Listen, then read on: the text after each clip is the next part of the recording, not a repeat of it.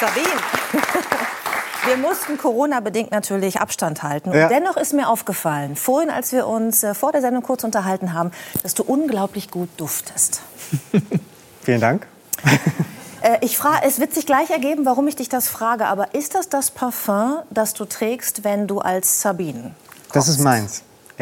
Hast du lange gesucht nach diesem Parfum? Nee, irgendwann, äh, es war ungefähr 2007, da hatte ich meine erste Inszenierung am Berliner Ensemble und da bin ich mal durchs KDW gelaufen und habe an einem Flakon geschnuppert, der mir besonders schön vorkam. Und da wusste ich, dieser Duft macht, dass ich irgendwie gerade dastehe. Und äh, das ist seitdem der Duft. Der Hersteller hat es leider jetzt dieses Jahr aus dem Sortiment genommen. Und ich verliere quasi meine Identität. Das ist die, das ist die größte Frechheit. Ich verstehe es nicht. Ich werde Herrn Armani irgendwie eine Steuer wenn ich den sehe. Das kann er nicht machen. Sag ruhig noch mal, wer diesen Frevel begangen hat. Nein, ja. ich, äh, Entschuldigung. Ich kenne das aber auch. Wir haben noch drüber gesprochen ja. vorhin, weil Düfte eben das Thema sind auch so ein bisschen, weil du da bist. Ich hatte auch so ein Parfum, was ich in meiner Jugendzeit benutzt habe. Plötzlich gab es das nicht mehr. Und jetzt habe ich es bei eBay vor drei Jahren ersteigert. Es war 20 Jahre alt und es riecht immer noch gut. Ja? Ja, ja. Giovanni hat gerade geschnuppert. Ich werde es nachkreieren lassen. Ich habe auch die Restbestände aufgekauft. Ich hoffe, Ach, die halten du? lange im Dunkeln, Kleiderschrank ja. irgendwie da. Frank, von dir heißt es, dass du auch ein ganz spezielles Rasierwasser bevorzugst, weil es eine besondere Wirkung haben soll. Magst du das verraten? Nein, es gibt zwei Rasierwasser, die ich äh, in meiner näheren Auswahl habe. Bei dem einen sagt eine meiner Töchter immer, Papa, du riechst gut. Mhm. Also ist das schon mal ein Muss. Und bei dem anderen sagen wildfremde Frauen zu mir auf einmal, was haben Sie für ein Rasierwasser? das ist dann natürlich immer Und dann antworten Sie auf Französisch. Eines Gesprächs. Liegen auf der Decke, auf der Feld. Ja, da sehen wir mal, was für eine Macht Düfte haben. Ja. Und deswegen sprechen wir auch über Düfte, weil es über dich heißt, dass du Düfte mit deinen Rollen verknüpfst. Und das hat was mit deiner Zeit am Theater zu tun. Ja, damals. Wie, wie ging das los? Warum hast du das gemacht, diese Verknüpfung? Ich hatte damals sehr viele Inszenierungen, die ich parallel gespielt habe. Also wir haben jeden Abend eine andere Vorstellung gespielt. Mal Frühlingserwachen, mal was ihr wollt, dann äh, wieder was anderes. Und für mich war es wichtig, um irgendwie seelische Hygiene aufrechtzuerhalten, dass ich einfach jeden Abend anders rieche. Und das war immer an die Rollen geknüpft. Und deshalb bin ich immer losgegangen und habe mir für die jeweiligen Rollen einen eigenen Duft gesucht. Mhm. Ja. Und ist das heute noch so, dass du, wenn du äh, jetzt auch Fernsehen machst, dass du überlegst, da ist eine Rolle? Also wenn man so einen SS-Mann zum Beispiel spielt, sucht man sich dann einen unangenehmen Duft raus? Oder gerade im Gegenteil, weil es ist so einfach, einen SS-Mann als böse und gefährlich zu zeigen. Und was, was das Gefährliche an, an dieser Figur war, ist ja das Verführerische, dass man drauf reinfällt und dass man, äh, ja, ein bisschen salopp gesagt, in die Falle tappt. Mhm. Und das ähm, äh, war auch der Grund, warum ich für diese Rolle den gleichen Duft benutzt habe wie einige Jahre zuvor, als ich Jesus gespielt habe. Okay, das sollten wir auch tiefen, tiefenpsychologisch nochmal untersuchen. Nein, es war für mich total faszinierend, weil äh, es sind genau die beiden Enden des Spektrums und die kann man durch den gleichen Duft verbinden und sie haben eine komplett entgegengesetzte Wirkung. Mhm. Gibt es Düfte, die dich an etwas an, oder an jemanden erinnern, der dir jetzt noch unangenehm ist? Äh, ich weiß nicht, ob meine Grundschullehrerin, wie es ihr geht, aber ich, ich möchte nicht sagen, ob es eine positive oder negative Assoziation ist. Aber ja, da gibt es einen Duft, der löst starke Gefühle aus. Aha, okay, gut, sehr schön. Ähm, du bist als Kind äh, mit deinen Eltern aus Rumänien gekommen. Wie riecht Rumänien? Rumänien, ich, ich vermisse es sehr. Ich würde gern wieder hingehen. Es ist eine wunderbare Mischung zwischen Sonne, Schmutz, Markt, und, und äh, wilde Tiere. Mhm. Und Autoabgase auch. Es ist eine seltsame Mischung. Es ist ein ganz eigener Duft. Ich könnte mit verbundenen Augen, glaube ich, in jedem Land aussteigen und sagen, das ist Rumänien. Du bist relativ früh weg aus Rumänien, aus dem Land deiner Eltern. Deine Eltern sind beide Musiker. Dein Vater hat es damals geschafft, dem Ceausescu-Regime, einer Diktatur, zu äh, entfliehen, indem er eben sich bei einem Gastspiel in einer Nacht- und Nebelaktion abgesetzt hat. Mhm. Er konnte euch als Familie dann ein Jahr später nachholen. Familienzusammenführung war das damals. Äh, genau. Wie beurteilst du heute diese ja doch damals sehr mutige Aktion deines Vaters? Absolut heldenhaft. Und äh, das war etwas, eine Entscheidung, die mir das Leben geschenkt hat, das ich heute führen darf. Und gerade an diesem heutigen Abend hier zu sitzen neben Frau Rita Süßmuth äh, ist für mich sehr berührend, denn mein Vater hat es damals geschafft, in Deutschland zu bleiben, indem er in der Philharmonia Hungarica eine Stelle bekommen hat. Und Sie waren Ehrenpräsidentin dieses Orchesters. Musste kämpfen. Sie haben gekämpft und Sie haben sehr vielen Musikern sehr viel Hoffnung gegeben, als die Politik sagte, brauchen wir Kunst, brauchen wir Kultur, brauchen wir dieses Orchester? Oh. Und das waren sehr viele Musiker, unter anderem mein Vater, meine Familie, die dranhing, die Existenzängste hatten. Und da war die Stimme von Frau Rita Süßmuth, die gesagt hat, ich kämpfe um dieses Orchester, auch wenn es leider nicht gut gegangen ist, aber sie haben sehr vielen Menschen Hoffnung gemacht. Oh, schöne Geschichte.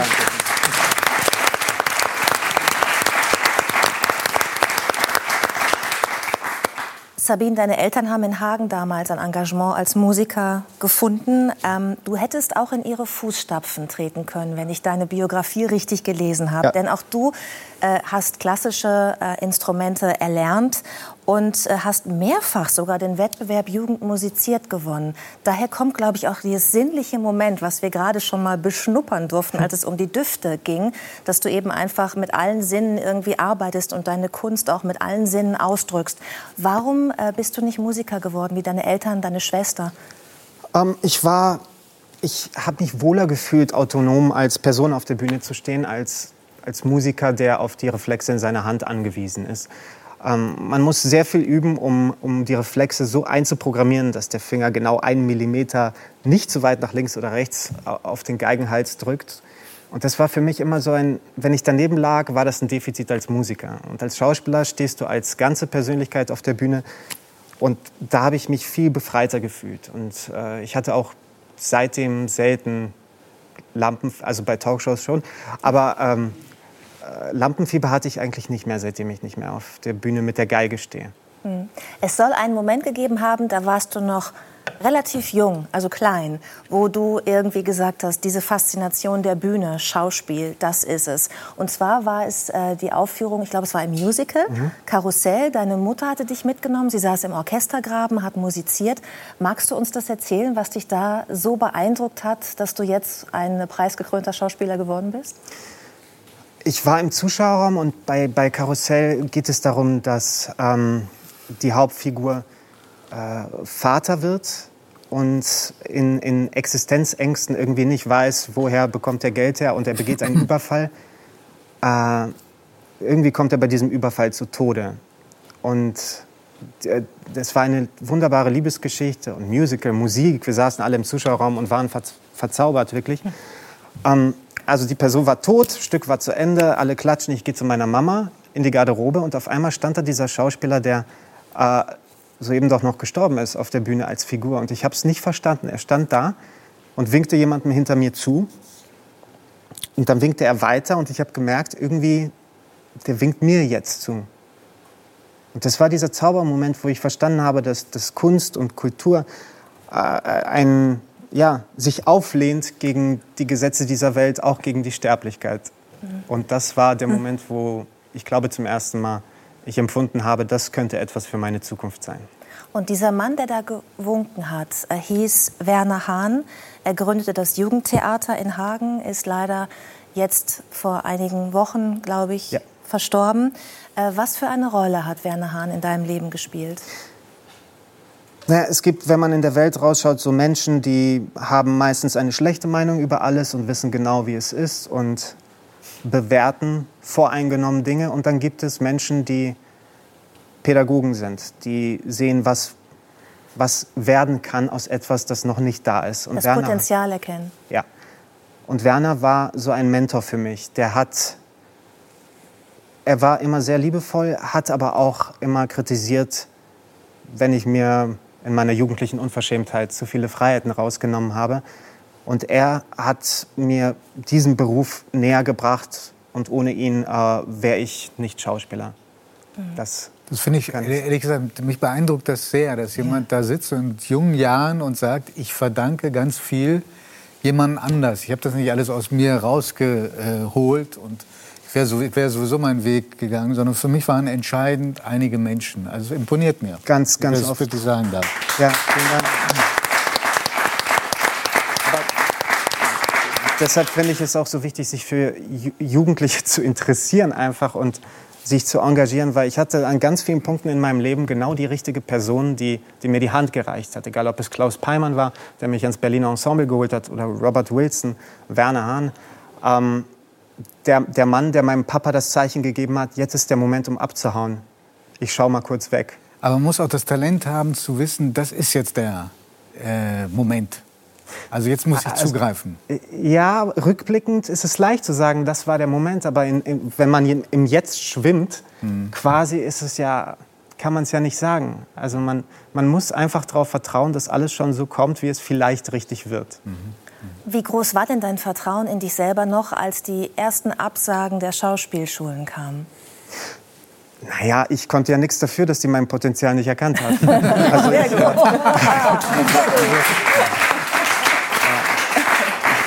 ich bin einfach dran geblieben, habe so lange weitergemacht, bis, bis ich dann eine Chance bekommen habe. War Werner Hahn in diesen Momenten für dich da, der dich aufgebaut? Er hat gesagt, weitermachen. Mhm. Also er hat eigentlich den Satz gesagt, den ich gerade gesagt habe. Mhm. Ja. ja. Ich finde das schön, dass wir ihm übrigens eine Bühne geben heute, dem Werner Hahn, oder? Ich auch. War nicht drauf gefasst, aber ich. Ja, das hab, so. ja ich habe gedacht, der verdient eine Bühne, dieser Mann. Absolut. Du bist mit seinem Sohn auch sehr gut befreundet. Ja. Ne? Hat dir einen Freund fürs Leben mit äh, auf den Weg gegeben. Das hast du auf deiner Facebook-Seite ähm, genau. geschrieben.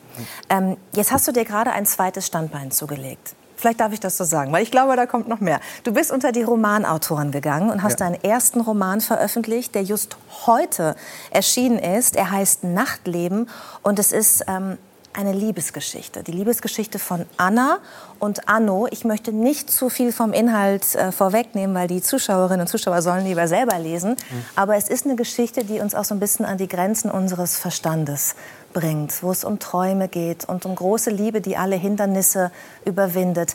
Was hast du beim Schreiben über dich selbst gelernt? Du als Künstler, der so vielseitig begabt ist. Ich habe wenig über mich selbst nachgedacht, als dass ich da äh, mich habe erfreuen lassen an den Figuren, die da entstanden sind.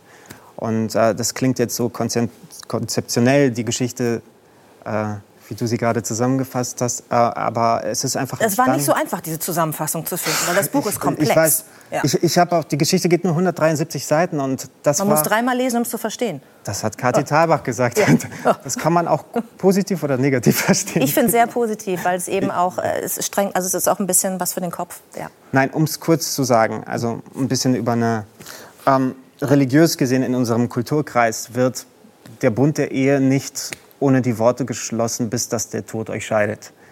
Und ich finde das eine Beschränkung, die meinem Ideal der absoluten Liebe nicht gerecht wird. Und dieser Roman versucht, diese Beschränkung aufzulösen wow. und die Traumwelt mit der lebenden Welt zu verbinden. Es erzählt eine Liebesgeschichte äh, in der Großstadt, äh, von der Kindheit bis zum Ende der Protagonistinnen, äh, dann noch in Verbindung mit der Entstehung also des Urknalls unseres Universums und das Ganze auf 172 Seiten. Mhm. Ich sage, es ist komplex.